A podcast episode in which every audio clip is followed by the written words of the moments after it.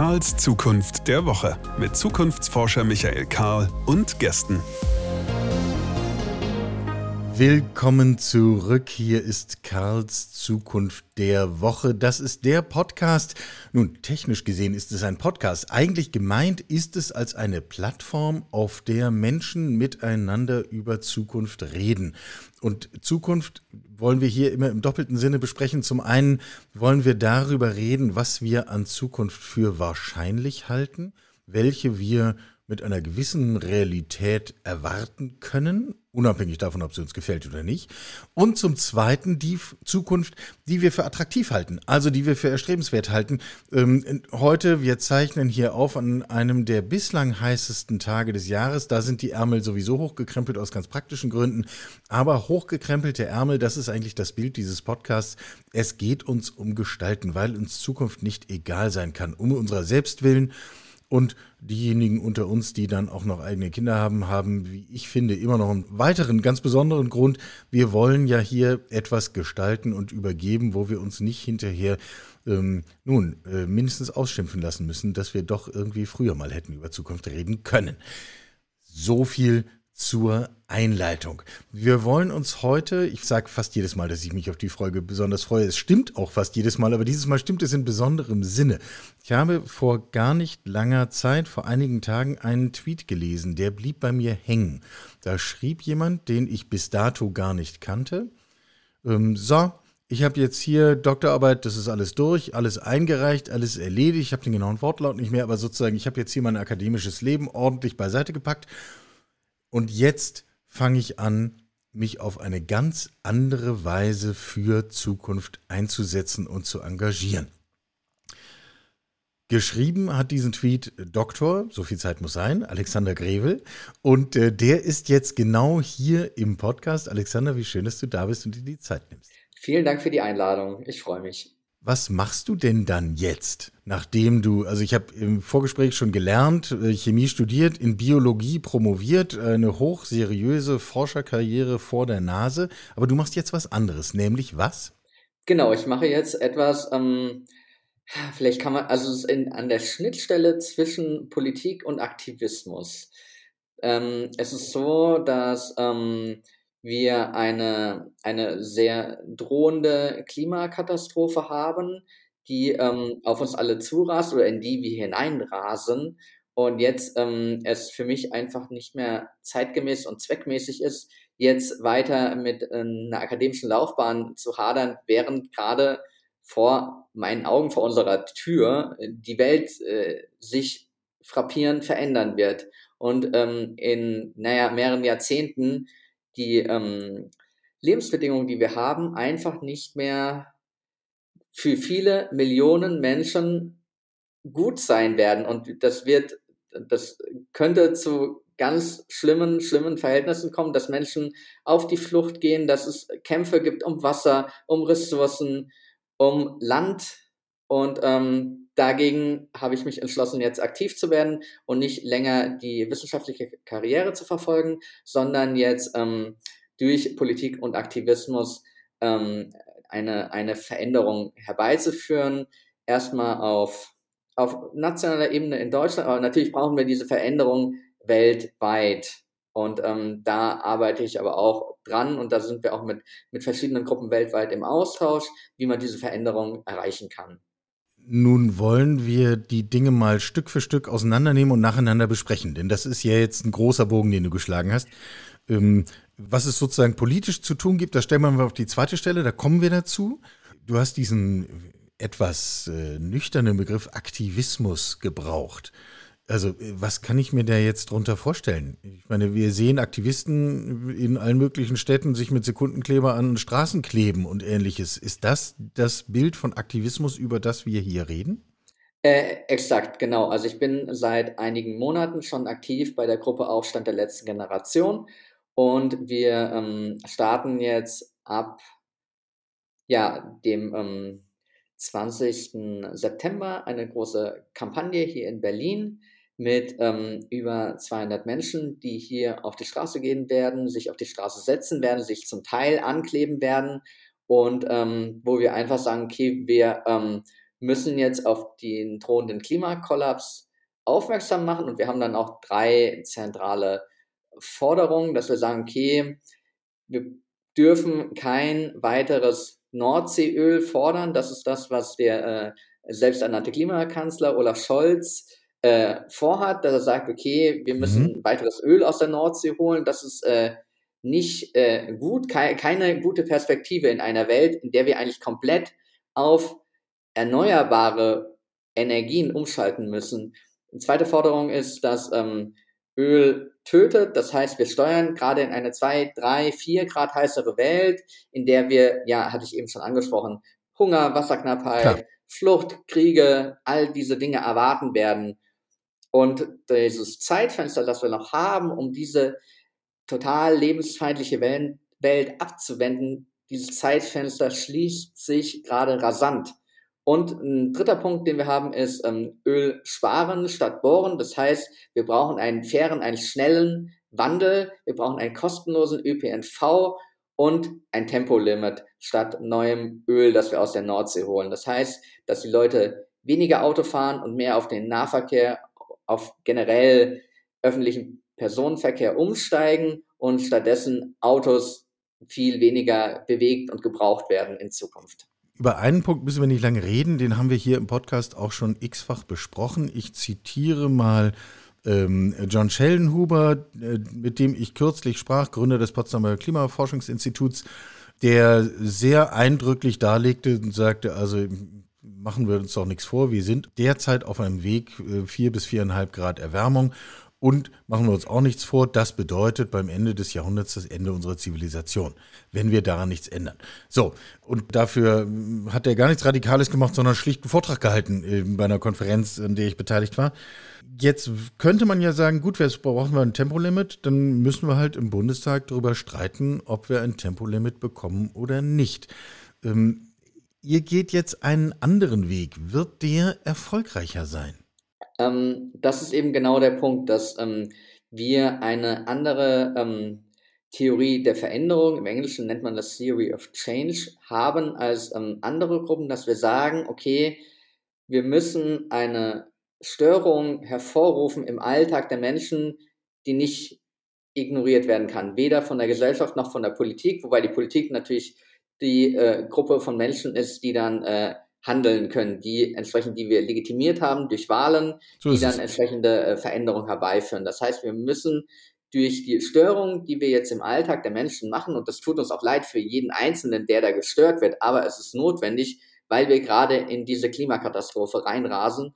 Und deshalb durch die Störung adressieren wir die Politik, dass wir sagen, die Politik muss handeln, dass wir jetzt für uns alle die natürlichen Lebensgrundlagen hier, soweit es geht, erhalten in Deutschland, aber auch in eigentlich allen Staaten, die gerade zu viel CO2-Äquivalente in die, in die Atmosphäre pusten. Ähm, du hast schon die Menschen angesprochen, die dann sozusagen im Stau stehen, weil äh, die Straße blockiert ist oder die sozusagen von dieser Störung betroffen sind. Ich bin da selber unsicher. Ähm, Führt das zu Awareness und führt die Awareness zu einem Veränderungsdruck? Oder ist nicht äh, die Gesellschaft, die wir haben, großartig darauf eingestellt, mit Störungen umzugehen? Nämlich, dann kommt jemand, nimmt euch mit und dann gibt es halt ein Verfahren und dann gibt es halt die, guckt man, gegen welche Gesetze verstößt das oder auch nicht. Und dann gibt es die entsprechenden Konsequenzen. Ähm, mal ganz schlicht gefragt, bevor wir jetzt werten, ähm, gelingt es überhaupt zu stören? Ähm, also wenn man guckt, wie wir, wie wir angefangen haben, wir haben ja mit der ersten ähm, Phase, die wir hatten im Januar, äh, sind wir mit ungefähr 25 Leuten in Berlin auf die Straße gegangen und haben gesagt, okay, wir sind jetzt hier, wir stören den Autoverkehr. Und jetzt, ungefähr, ja, ein halbes Jahr später, gehen wir mit 200 Menschen gleichzeitig in Berlin auf die Straße. Das heißt, durch diese Störung machen wir mehr und mehr auf uns aufmerksam und mehr und mehr Menschen verstehen, dass das gerade der richtige Weg ist, um eine Veränderung herbeizuführen. Und das wird natürlich, ähm, da werden sich auch jetzt wieder aufgrund der Störung und der Aufmerksamkeit, die wir jetzt bekommen, werden sich wieder mehr und mehr Menschen der letzten Generation anschließen, sodass es für die Politik am Ende zwei Möglichkeiten gibt. Entweder auf die Forderungen der letzten Generation einzugehen, die ja für uns alle gut sind, oder die Menschen längerfristig äh, wegzusperren. Und auch das würde entsprechende Aufmerksamkeit erzeugen, dass wir sagen, okay, jetzt die Menschen haben das gemacht, haben sich für unser aller Zukunft eingesetzt und jetzt äh, sind die meinetwegen mehrere Monate jetzt im, im Gefängnis, weil sie hier für uns alle etwas Gutes eigentlich machen. Und auch das wird, äh, denke ich, der letzten Generation dann äh, wieder Zulauf bringen, wenn wir einfach sagen, okay, hier ist eine Ungerechtigkeit, die stattfindet von Seiten der Politik, von Seiten der Exekutiven, die äh, dann in keinem Verhältnis dazu steht, was uns als Menschen bevorsteht in den nächsten Jahren und Jahrzehnten. Freunde macht ihr euch nicht, oder? Nee, also jein. Es gibt natürlich äh, viele Menschen, die jetzt erstmal ähm, sagen werden, okay, nein, das ist ganz schlimm, weil wir hier, wir, wir blockieren Menschen, die erstmal keine Entscheidungsgewalt haben, dort äh, etwas an, ja, an die Politik heranzutragen. Ja. Das sind äh, ganz normale Menschen auf dem Weg zur Arbeit in ihrem Alltag, die haben Termine, die müssen ihre Kinder abholen, etc. Aber ähm, wir sehen trotzdem, dass diese Störung notwendig ist, um eine Diskussion im ganzen Land zu entfachen darüber, was denn zu tun ist, was wir tun müssen, um die Klimakatastrophe zu verhindern. Und wir wollen diese Debatte durch diese störende Aktionsform überall hinbringen. Die soll in die Medien, in die sozialen Medien, in die, äh, ja, in die Talkshows, überall an die Küchentische der Republik soll diese Debatte darüber stattfinden. Also nicht nur ist die Aktionsform gerechtfertigt, sondern was bringt Menschen dazu, diese Aktionsform zu wählen? Weil es ist ja nicht schön, was wir machen. Wir werden da angebrüllt, wir werden teilweise äh, geschlagen, wir werden von der Fahrbahn gezerrt, also nicht von, nicht von Polizei, sondern von Menschen, die da im Stau stehen. Und das sind alles, das sind alles keine schönen Erfahrungen, aber wir sind trotzdem zutiefst überzeugt, dass es jetzt notwendig ist, das genau so zu machen. Und ähm, da sind wir, ähm, ja. denke ich, auf dem, auf, dem, auf dem guten Weg, da auch immer mehr Leute noch, noch dazu zu bringen, sich uns anzuschließen, dass die, die Störung, die verursacht wird, wird also immer lauter werden in den nächsten Monaten. Ist das, äh, lass uns mal kurz über den Begriff des Radikalen reden. Ähm, ist das radikal, was ihr macht? Oder wäre es eigentlich angesichts der Perspektiven der Klimakatastrophe radikal nichts zu tun.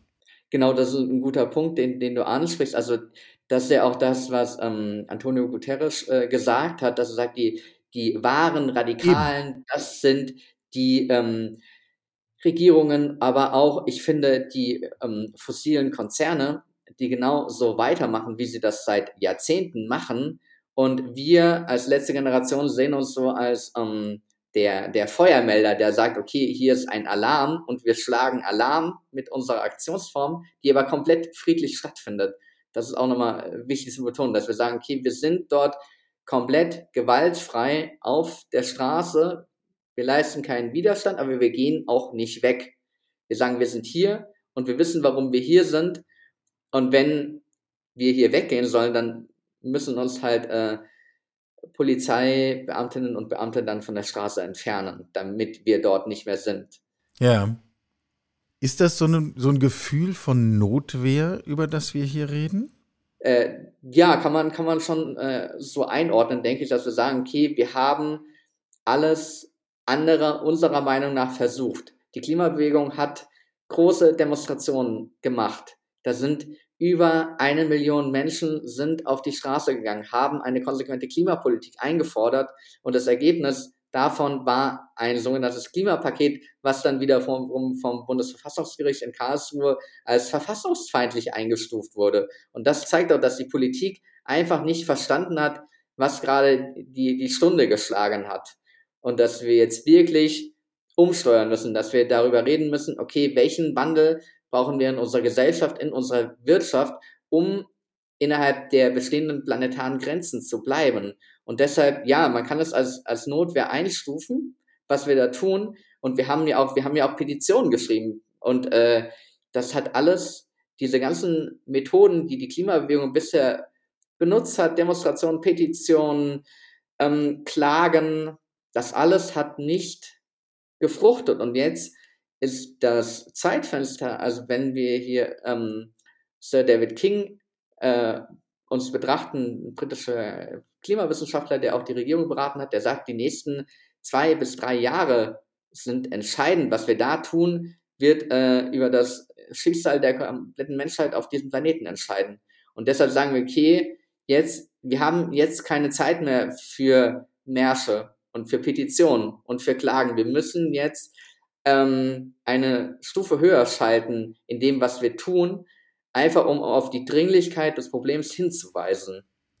Ohne dass ich jetzt selber eine äh, fertige Lösung in der Tasche hätte, wie man es denn machen könnte, habe ich aber mindestens die Frage an euren Ansatz, ob uns das nicht auch auf gewisse Weise ablenkt. Ob wir dann nicht in eine wunderschöne Diskussion darüber kommen, ob jetzt hier nicht ein paar Verrückte endgültig durchgeknallt sind und die sollen mal arbeiten gehen und, und ähnliches. Und wir wieder einen tollen Nebenschauplatz gefunden haben, ähm, mit dem wir uns beschäftigen können, anstatt darüber nachzudenken, wie wir denn jetzt eigentlich endgültig vom Öl loskommen. Siehst du die Gefahr? Die Gefahr äh, sehe ich auf jeden Fall und das ist ja auch das, also gerade weil wir eine eher konservativ geprägte Medienlandschaft in Deutschland haben, ist das natürlich auch das, was äh, leider viel zu intensiv diskutiert wird, nämlich die Aktionsform, ob man Menschen in ihrem Alltag blockieren darf, ob man sie äh, nötigen darf, dort äh, stehen zu bleiben, obwohl sie gerade äh, Termine und äh, andere vermeintlich wichtige Dinge zu erledigen haben.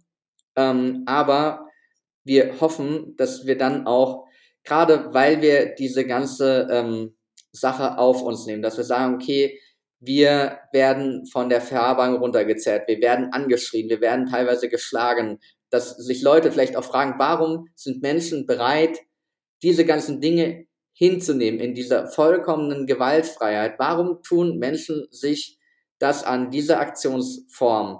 Und dann wird man hoffentlich dann dahin kommen im nächsten Schritt, dass man sieht, okay, wir sind in einer dramatischen Situation, die einfach äh, uns zum Handeln auffordert, dass wir sagen, okay, wir müssen jetzt wirklich die umsteuern in Deutschland, aber auch in allen anderen Industrienationen, dass wir ähm, in, äh, ja, innerhalb der, der planetaren Grenzen dann unsere Wirtschaft umstellen im Prinzip. Auf meiner persönlichen Landkarte würde ich euch versuchen zu verorten, irgendwo bei denen, die mehr oder weniger verzweifelt einen Weg suchen, einfachen, wissenschaftlich anerkannten, ich will nicht sagen Tatsachen, sondern Forschungsständen äh, zur Geltung zu verhelfen. Nun kommst du selber aus einer akademischen Laufbahn. Gibt es wirklich keinen anderen Weg, den weithin anerkannten wissenschaftlichen Konsens zu dem, was die Klimakatastrophe bedeutet und was wir tun müssten, um sie möglichst abzumildern, um dem irgendwie Gehör zu verschaffen? Ähm, das ähm, Problem oder auch äh, die Tatsache, die ich sehe, ist, dass ähm, Klimawissenschaftlerinnen und Wissenschaftler seit Jahrzehnten waren. Wir haben auch jetzt äh, schon diverse Klimakonferenzen durchgemacht, wo immer wieder auch ähm, ja die Menschen aus der Wissenschaft zu Wort kommen und sagen, ja, es ist dringend und wir sollten jetzt dringend was tun, aber trotzdem, das, was wir sehen, ist ja, dass nicht genug passiert. Und dann ist halt die Frage, woran liegt das, dass nicht genug passiert, was getan werden muss, um hier ähm, ja, das 1,5 Grad Ziel ist wahrscheinlich verloren. Da, da, sind sich die meisten Klimawissenschaftler auch einig, dass wir das nicht mehr erreichen können. Und ähm, deshalb ist jetzt ähm, meiner Meinung nach, wir haben alles, alles soweit versucht und ausgereizt, dass wir sagen, okay, jetzt geht das nicht, also wir haben versucht zu warnen, wir haben versucht, die, die Bevölkerung zu adressieren, auch als äh, Wissenschaftlerinnen und Wissenschaftler zu sagen, es ist dringend, aber die Sprache, die Menschen aus der Wissenschaft gesprochen haben, die Leute haben es gehört und sie haben es dann direkt wieder verdrängt, würde ich sagen. Und das ist das, ist das Problem. Wir, wir, müssen eine Situation schaffen, in der das Problem, auf das wir zusteuern, das wir haben, nicht länger verdrängt werden kann. Und das ist halt, indem man Menschen immer und immer wieder sagt, hier gibt es ein Problem. Und das ist genau das, was die letzte Generation macht, dass sie immer und immer wieder kommt und da sagt, ja, wir haben ein Problem und wir werden wiederkommen und wieder darauf hinweisen. Und entweder die Politik erfüllt unsere Forderung oder äh, sie muss uns längerfristig einsperren. Ansonsten sind wir morgen auf der gleichen Straße wieder da und sagen, es gibt hier ein Problem und warum wird nicht gehandelt? Und das ist halt das der Unterschied zu dem wissenschaftlichen Ansatz. Also dann gibt es einmal im Jahr oder alle zwei Jahre eine, eine Konferenz, da wird dann gesagt, ah, es ist schlimm, wir steuern auf den Untergang zu und dann gibt es alle zwei Monate eine Demonstration von der Klimagerechtigkeitsbewegung, die sagt, ja, es ist schlimm, wir rasen auf den Untergang zu und dann danach gehen alle Menschen, die da mitgemacht haben, wieder nach Hause und sagen, hey, wir haben echt was gemacht, wir haben es den Leuten gesagt. Und wenn die dann nicht reagieren, dann äh, haben wir das Möglichste, das für uns Mögliche versucht. Und das unterscheidet die, den Ansatz der letzten Generation von den anderen Ansätzen. Wir sagen, okay, es ist wichtig, einfach die Wiederholung. Dass man sagt, immer und immer wieder das Gleiche erzählen. Ja, hier ist ein Notstand. Ja, wir müssen handeln. Und dann durch ähm, diesen wiederholenden Charakter das nach und nach in die Köpfe von allen Menschen zu bekommen. Also sagen, okay, und das geht bei einigen geht das schneller in die Köpfe rein, bei anderen dauert das eventuell ein bisschen länger. Und dann muss man halt immer und immer wieder kommen, dass man sagt, okay, hier, und da werden sich Leute ja auch fragen, warum sind die denn jetzt schon zum 20. Mal in Berlin auf der Straße und blockieren hier? Was ist denn der Grund?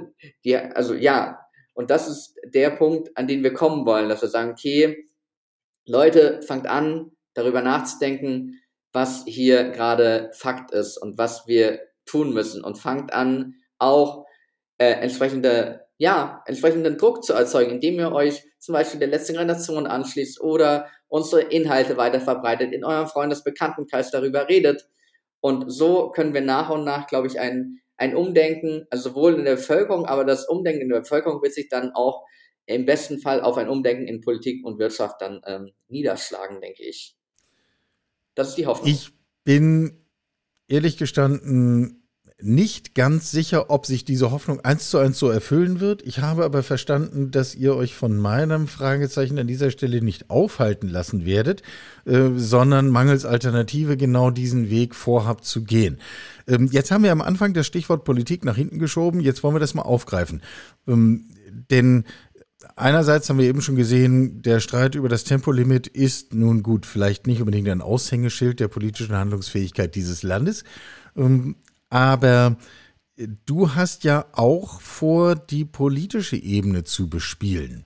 Genau, richtig. Und das haben wir auch schon, ähm, habe ich auch schon ein Stück weit gemacht. Also jetzt vor ungefähr zwei Jahren habe ich mich mit anderen Menschen aus der Klimagerechtigkeitsbewegung zusammengetan. Wir haben dann, ähm, und die ähm, Landtagswahlen in Baden-Württemberg an. Da haben wir gesehen, okay, es gibt eine grüne Partei in Baden-Württemberg, die aber relativ nah an der CDU dran ist. Die, für mich ist die CDU, äh, oder die Grünen in Baden-Württemberg ist im Prinzip eine CDU mit einem grünen Anstrich, ähm, die auch ein bisschen was fürs Klima tun wollen, aber die jetzt in den, also die Grünen regieren ja jetzt in der dritten Legislaturperiode in Baden-Württemberg, stellen den Ministerpräsidenten und äh, die, der Ausbau an Photovoltaik und auch an Windkraft ist einfach äh, naja, im Bundesdurchschnitt weit hinten dran. Das hat man, hat man gesehen und das ist ein, ein Skandal. Dann haben wir entschieden, okay, wir brauchen hier in Baden-Württemberg ein ökologisches Korrektiv, das die Grünen erinnert, dass sie auch eine ökologische Partei mal sein wollten und dann sich aber davon, davon entfernt haben leider. Und ähm, so haben wir dann entschieden, am Anfang mit ungefähr 20 Leuten, dass wir die Klimaliste gründen in Baden-Württemberg und ähm, ja, hatten dann auch so einen Aufmerksamkeitsschub, weil äh, Herr Kretschmann in Baden-Württemberg dann gesagt hat, ja, das ist eine Gefahr, dass hier eine neue Partei entsteht. Zu dem Zeitpunkt waren wir 20 Menschen. Und dann haben wir aber so viel Aufmerksamkeit bekommen, dass wir dann innerhalb von drei Monaten ungefähr auf 350 Menschen angewachsen sind, dann ähm, entsprechend einen Wahlantritt machen konnten, auch ein Wahlprogramm geschrieben haben, wie wir uns die ökologische Wende, sozial-ökologische Wende vorstellen. Und ähm, dann es tatsächlich geschafft haben, über 42.000 Menschen in Baden-Württemberg dazu zu bekommen, für diese Option zu stimmen. Das waren etwas mehr als 0,9 Prozent am Ende. Mhm. Und, ähm, Und das geht jetzt in eine neue Phase. Ähm, was ist das, wo du damit hin möchtest? Bei der jetzt sozusagen Aufstand und Notwehr und bei der nächsten Bundestagswahl sitzt ja dann im Bundestag und geht dann in die Mühlen der Ebene? Oder wie ist das Bild? Ähm, das Bild ist, dass ähm, ich gemerkt habe mit dem Projekt Klimaliste, dass wir ähm, nicht nur, also klar, die Klimakrise ist ein ernstzunehmendes Problem, aber ich glaube, wir brauchen einen grundlegenden Wandel in der Gesellschaft. Das heißt, wir brauchen ein politisches Angebot, was einen komplett transformativen Charakter hat. Das heißt, wir müssen mhm. die Menschen abholen, die verstanden haben, dass wir hier aktuell kein grünes Wachstum auf einem endlichen Planeten haben können, wie es die, die Grünen zum Beispiel propagieren. Und ähm, deshalb brauchen wir eine neue, starke politische Kraft, die ähm, so ein bisschen die, die Linke ablösen kann, könnte. Und ähm, die Idee ist, dass wir das aber erst starten, wenn wir wissen, okay, wir haben hier Menschen, die sich ein Konzept überlegt haben, die sich Strukturen überlegt haben, die wissen, wie kann es dieses Konzept, eine neue Partei schaffen, bei der Bundestagswahl in drei Jahren mehr als fünf Prozent zu holen bundesweit. Und da habe ich so ein paar Ideen, wie das funktionieren kann. Und da bin ich jetzt aber dran, Gespräche mit verschiedenen ähm, ja, Menschen zu führen, die da ähm, auch Expertise in Bereichen mitbringen, die dafür sinnvoll sind. Und ähm, das ist jetzt, glaube ich, der, der nächste Schritt, den wir auf der politischen Ebene tun müssen, weil die bestehenden politischen Parteien ähm, überhaupt nicht dieses Transformative in ihren Programmen drin haben, dass sie sagen, äh, die alle reden von, von Wachstum, dass wir immer, dass wir die Wirtschaft nicht abwürgen dürfen, dass wir weiter wachsen müssen, um unseren Wohlstand zu erhalten. Und da müsste man sich mal fragen, okay, brauchen wir vielleicht andere Fortschrittsindikatoren für unsere Gesellschaft? Müssen wir vielleicht nicht eher fragen, okay, wie gut geht es uns? Wie gut sind wir gebildet? Welche äh, Lebensqualität haben wir in unseren Gemeinden und Städten? Sind die autofrei? Brauchen wir dort Autos überhaupt noch? Haben wir andere Angebote, die dort ähm, eine gleichberechtigte Mobilität für alle anbieten können? Und da brauchen wir einfach eine sehr groß gedachte Transformation. Und diese Transformation findet sich aktuell in keinem Parteiprogramm der großen Parteien wieder. Ich finde interessant, dass du den Bezug auf die Linke nimmst. Ähm, ich übersetze das jetzt für mich äh, als im Grunde habt ihr das Bild einer neuen linken Partei, die diesen Stempel auch verdient. Jetzt mal völlig unabhängig davon, ob man äh, das persönlich wählen möchte oder nicht. Äh, einfach sozusagen als Farbe im Parteienspektrum. In meiner Wahrnehmung waren gerade linke Parteien jetzt nicht unbedingt die Vorreiter, wenn es um eine ökologische Transformation unserer Welt geht. Ja, aber es geht, glaube ich, meiner Meinung nach auch um ähm, nicht nur um die ökologische Transformation, sondern es geht um große Fragen der Gerechtigkeit. Und das ist äh, schon für mich ein sehr linkes Thema, dass wir sagen, okay, wir müssen, wir haben im Moment eine, eine Schere, die immer weiter auseinandergeht. Das haben wir jetzt auch in der, ähm, in der Corona-Pandemie gemerkt, dass die die reichen Menschen wurden in der Pandemie noch reicher und wir haben immer mehr Menschen gleichzeitig, die in sehr prekären Verhältnissen leben. Und da müsste man, da müssen wir dringend gegensteuern, wenn wir ein, ähm, ja, ein Auseinanderbrechen der Gesellschaft verhindern wollen. Deshalb ist das meiner Meinung nach das Angebot, was, was kommen wird. Das wird nicht die neue Linke oder die Linke 2.0 heißen, weil der Begriff links, den, den kannst du, der ist verbrannt. Das muss dann einen Namen Darauf haben. Darauf zielte ich mit meiner Frage auch so ein bisschen. Wandel. Wir brauchen einen Wandel und ähm, das eher aufgreifen, also sagt, okay, klar sind das Themen, die auch von der Linken bisher besetzt waren, aber dann auch weit darüber hinausgeht, dass wir sagen, okay, wir brauchen diese wirtschaftliche Transformation, wir brauchen einen Ansatz, der quasi aus der Postwachstumsideologie kommt und sagt, eine Wirtschaft kann nur dann funktionieren, ist nur dann zukunftsfähig, wenn wir diese Wirtschaft innerhalb der planetaren Grenzen ansiedeln. Das heißt, dass wir kein endloses Wachstum auf unserem endlichen Planeten mehr haben können, sondern dass wir sagen müssen, okay, ähm, wir brauchen eine Wirtschaft, die, die nicht den Unternehmen dient, sondern die den Menschen zugutekommt, dass wir mehr sagen, okay, das ist in den letzten Jahren, das ist hinten runtergefallen, also sagen, okay, lass mal gucken, was brauchen die Menschen, damit sie gut in diesem Land leben können, mit dem, was sie verdienen, mit dem, was sie arbeiten und dass wir dadurch auch ein größeres Maß an äh, ein Glück produzieren am Ende bei den Menschen, die wirklich, äh, ich glaube, viele sind wirklich in ihren, in ihren Berufen unglücklich, sind ausgebrannt, wissen nicht, wie sie ans Monatsende kommen sollen und ähm, da brauchen wir einen komplett transformativen Ansatz, der ähm, sich an, an alle Menschen richtet und dann ein, ja, ein größtmögliches Glück für äh, die größtmögliche Menge an Menschen in diesem Land gewährleistet. Und Gut, wer würde jetzt, wer würde jetzt mehr Glück widersprechen wollen? Ähm, bei dem, was wir eben über die letzte Generation besprochen haben, da hast du ja sehr deutlich und mit sehr viel freundlicheren Worten als ich jetzt ähm, gesagt, wir pfeifen drauf, ob die Leute das jetzt gut finden oder nicht. Die Störung ist Programm, ähm, damit wir eine entsprechende Aufmerksamkeit erzeugen. Ähm, wer sich in den Parteienzirkus begibt, der braucht Aufmerksamkeit, äh, entscheidende unterschiedliche Weichenstellung. Du hast eben gesagt, du hast schon Ideen, wie man das machen kann. Wie kann man das machen? Ähm, also man guckt sich zum einen die, man muss sich die Karte angucken der Wahlkreise in Deutschland. Dann gibt es ähm, sehr viele, ich glaube äh, im Moment 299 Wahlkreise. So ist es. Da wird immer eine Person als äh, Direktkandidatin oder Direktkandidat gewählt in den Bundestag. Wir werden versuchen, Menschen, ähm, die auch aus, aus der Politik schon bekannt sind, ähm, denen werden wir das Projekt vorstellen, dass wir sagen, okay, das haben wir vor und könnt ihr euch vorstellen, hier mitzumachen, hier zu kandidieren mit eurem Namen, mit eurer Reichweite. Und das ähm, wird dem ganzen Teil dann einen, einen sehr schnellen Aufschwung äh, verschaffen, dass wir sehen, okay, da pro Bundesland eine prominente Person, die man dort kennt, die dort kandidiert und die, die dann auch, äh, wo dann auch ein Medieninteresse besteht, dass diese Person jetzt ähm, entweder wieder in die Politik geht oder zum ersten Mal in die Politik geht weil die vorher was ganz anderes gemacht hat. Aber jetzt verstanden hat, dass wir jetzt diese, diesen Wandel tatsächlich brauchen. Und da äh, lade ich alle Menschen ein, die das hören, sich mal zu überlegen, ob sie da vielleicht Interesse haben, das zu machen. Aber wir werden auch noch gezielt ähm, Menschen ansprechen. Genau, wir müssen jetzt nicht diesen Podcast als Werbeplattform dafür brauchen, weil du hast ja schon gesagt, wir, wir müssen uns das sortieren und wir gehen direkt auf die Menschen zu.